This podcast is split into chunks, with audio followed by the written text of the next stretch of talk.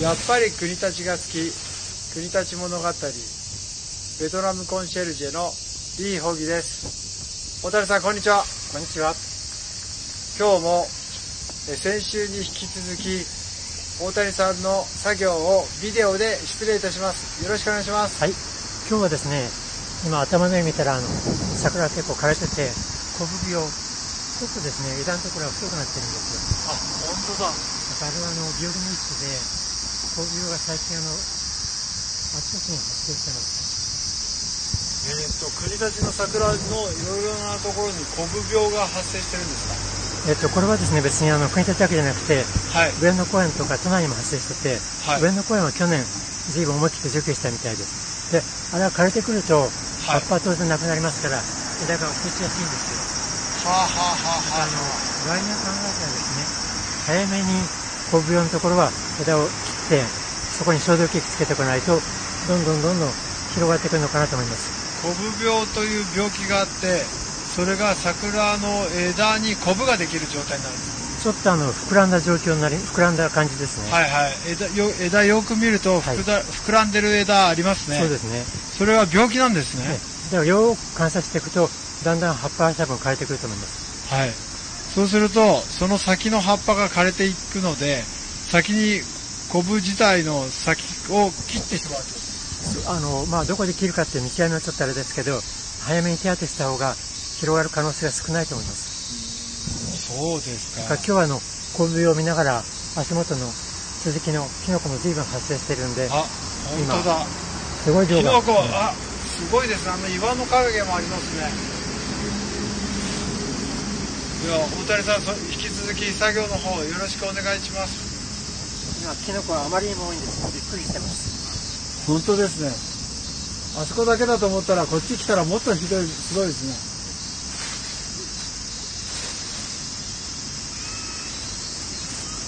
これは桜ではないですこれはね、あの、枯れてますけど、これ、モミジですね。ねもみじですね枯れちゃってるんですね今度はね。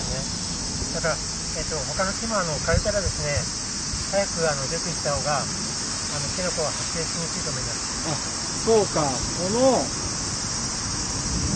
もみじが枯れてしまった結果こんなに根元にえっと、キノコは一般的にあの、元気な木には、キノコつきにくいと思います。はい枯れてくるとそこからだんだんだんだんいろんなこう腐食品広がってくると思うんですよそうなんですねきっかけにならないようにこれはたまたまもみじだけど枯れたら早めに処分した方がいいのかなと思います。ここはそそれにしてもすごい量のキノコちゃんたちですね。そうですね。だから多分反対側の桜木にとってもあまり良くないと思いますし。そうですよね。胞子が飛んだり、雨が降るとやっぱ活発になりますから、え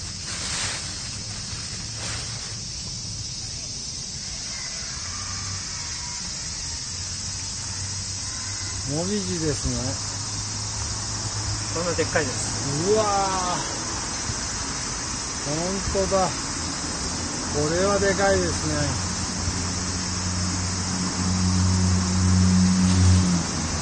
しかも広範囲でたくさんありますね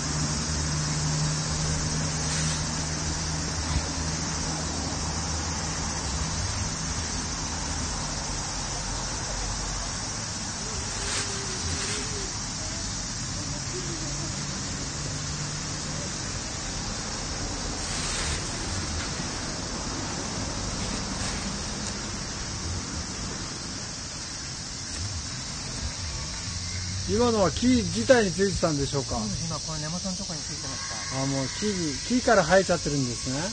多分もうこの木も見て分かるようにもう枯れてるんで、あの腐り始めてると思います。はい。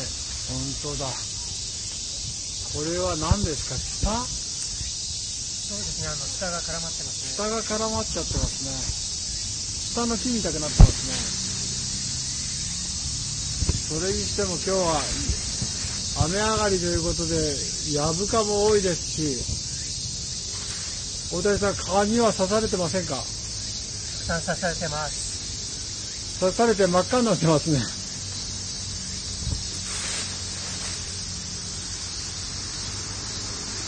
これはちょうど今、大学、一橋大学の東側の校舎ですね。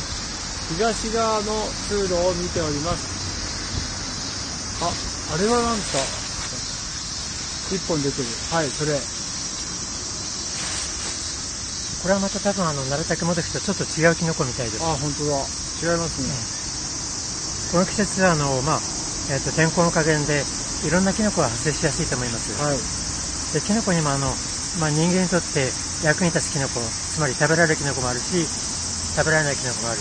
同じようにき桜にとっても、あの、キノコが発生して、えっ、と、いい状態と悪い状態あると思うんですよ。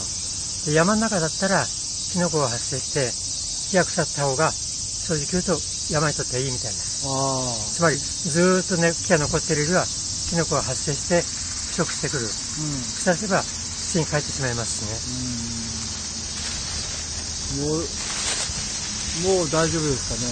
多分今のところは多分見た感じじゃないかなと思うんだけど、あの、今日この袋がですね、半分以上、重さが随分いっぱいになりました。はい。本当ですね。じゃあ、この後はコブ病の調査になるんでしょ小病ですね、調査っていうよりは、あの、ちょっとこう見ていくともう、枝が随分枯れ始めてると思うんですよ。うか。はい。ああ、なんかよく見たら少し、葉っぱがついてないところが枯れてるってことですね。ただあの、枝の先の方なもんで、対処するのは、つまり、除去するのが大変かなと思うんですよ。で今、たまたまですね、この上の方を見たときに、この上の方の葉っぱは少ないんだけど、ちょうど二股みたいなところは、コブみたいに広がっ、あの、膨らんでるとこもあるんですよ。はいはい。だからこれはあの、ちょっとあの、桜燃えでもなかなか対処するの難しいんで、行政の方がですね、本腰になってあの、高所作業車であの、順番に処分していくのが一番いいのかなと思いますけど、まあ私たちも一応提案はしていきたいと思ってます。はい。わかりました。今日まで来たのが、この34番の東側、大学通り東側34番ですね。ちょっと景色をざーっとま見てみましょうか。僕は雑誌を今日午前中取りましたもんで、ちょっと見てください。あ、あそこですね。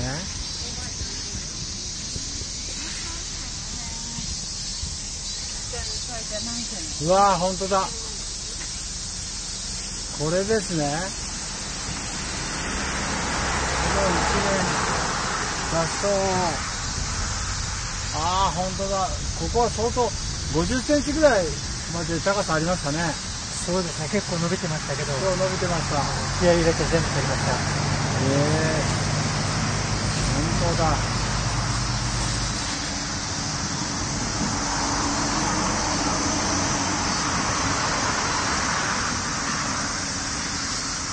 これがあの、さっき言ったあの、コブ病、たまたまあの、枝が落っこっていましたけど、こういった感じで膨らんできます。ああ、本当ですね。これは何が、どうするとそういう病気になったんですか？えっ、と、まだですね、はっきりわからないことが多いんで、あの、原因わからないんですけど、あの、急にこういった感じになっていくんで、多分キノコと同じように、いろんなバクテリアとかですね、あるいは、この虫がついてそこから広がってくるのか、えっ、と、まだ今、いろんな方に相談しています。調査中ですはいね。わ、かりました。じゃあ、このコブがあった場合は、早めに処置をした方が、え桜のためになるんじゃないかということですね。ね、実際にあの枝が枯れ始めて、すぐそこのところにも小さいコブがもう見えるんです。葉っぱのこの、ちょうど、この上あたりかな。ああ、はいはい。結構太くなっちゃってるところですね。ただあの、なかなか気がつきにくいのと、高いので、そうですね。ここは高さ4メートルぐらいですかね。そうですね。それはなかなか市民活動の駆除とは簡単にはいかないですが、ただ見てわかるように、この桜も随分でっかいんでですね、はい。あの、町にとって宝物なもんで、大事にしていきたいなと思ってます。本当ですね。これは太さで言うと多分えっと3メートル、4メートルありそうですね。3メーター60ぐらいありますね。ああ。わかりました。今日はいろいろとありがとうございました。はい、どうもありがとうございます。